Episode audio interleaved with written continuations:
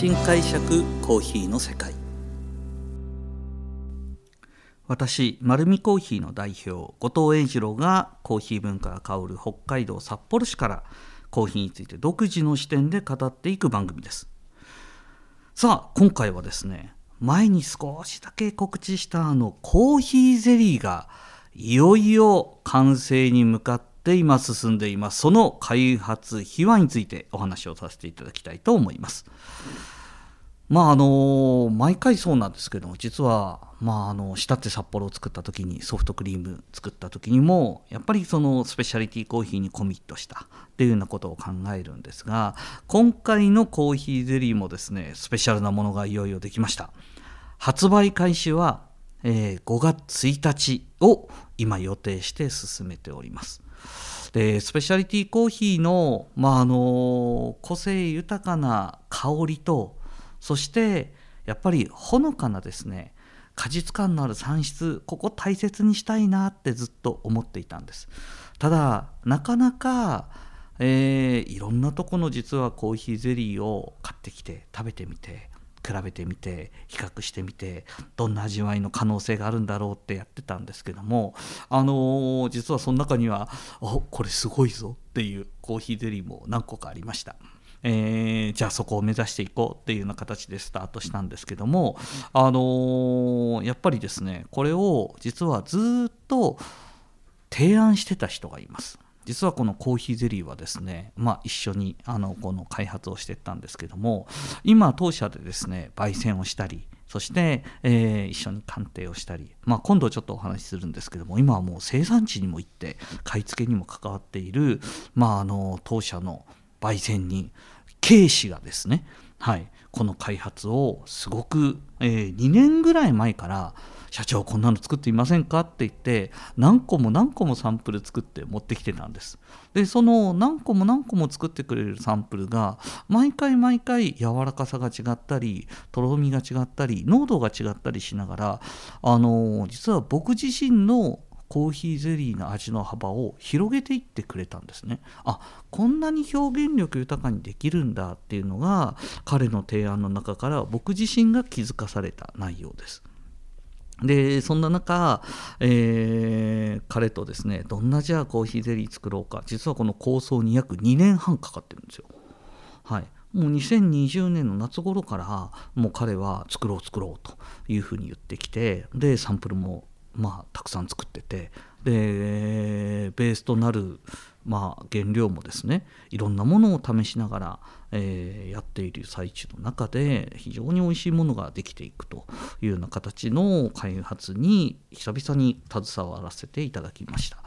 で今回ですねやっぱりその個性を生かすというような形が大前提だったので作ろうとしたのは朝入りのコーヒーゼリー。そしてちょっとほろ苦いえー、コーヒーゼリーと結果的にですね2種類作ることになったんですよ。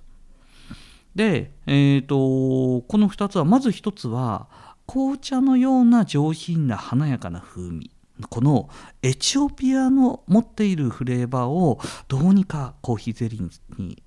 表現できないかなということで、まあ、あのイルガチェフェ地区のですねチェルベサというエリアのコーヒーを使って一つコーヒーゼリーができました。これ本当にですねあのちゃんと食べてエチオピア感じていただけると思うんですね。でもう一つは、えー、コスタリカのコーヒーでイケールナチュラル。まあ、あのコスタリカの、まあ、一つの輸出業者が自分たちの美味しいコーヒーを選別してオークションを単独で行ったんですけどそれを落札しました。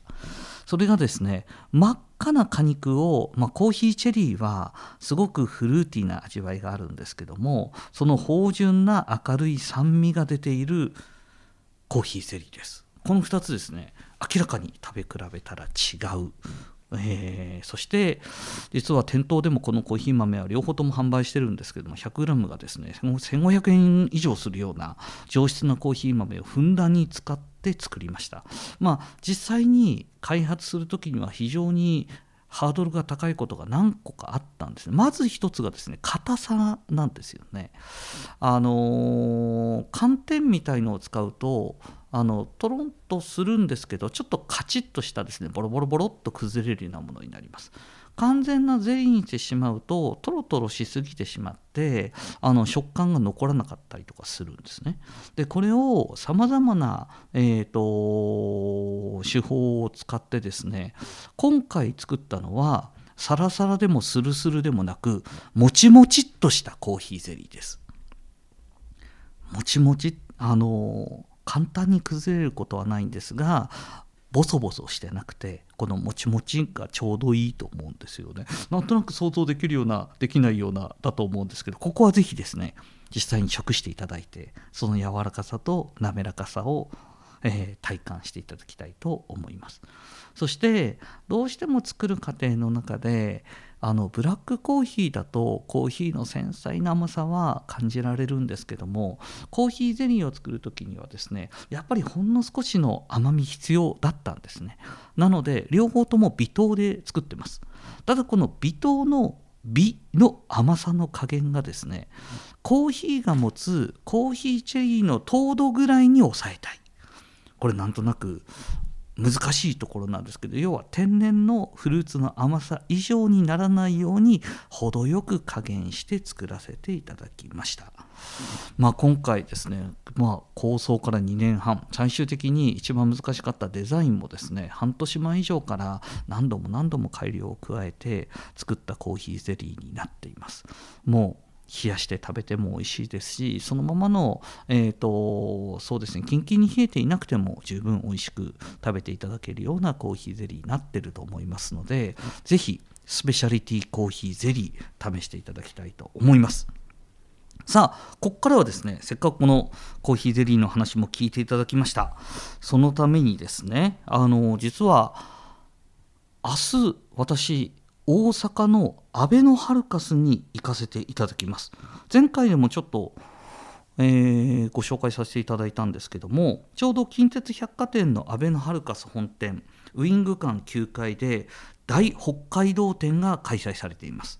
その中でですねえーと、札幌コーヒー牛乳が出店しておりまして明日えー、4月29日の土曜日ですね。私そこに行って、えーと、イベントを開催したいと思います。実はこのポッドキャストの公開収録というのをさせていただくんですがそこはですね1時から1時半まで、えー、場所はまだちょっと未定なので、えー、その大北海道展の中で聞いていただきたいんですけども、えー、公開収録を行います。それともう一つえー、イベントとしてですねニューウェーブドリップって皆さんにお伝えしてるんですけどなかなかそれ、えーと、お伝えできる分とできない分があるかと思いますのでなんと2回ニューウェーブドリップの実演やりたいと思います。もし興味のある方がいましたら、ぜひ見に来ていただきたいと思います。その場で入れてですね、実際にその濃度どのぐらいっていうのは、まあ、配れる範囲は限られると思うんですけども、近くにいらっしゃる方には実際に飲んでいただいて、その体感していただけるようなイベントを開催したいと思います。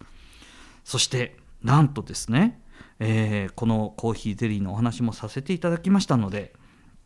番組で初めてリスナープレゼントをさせていただきたいと思います。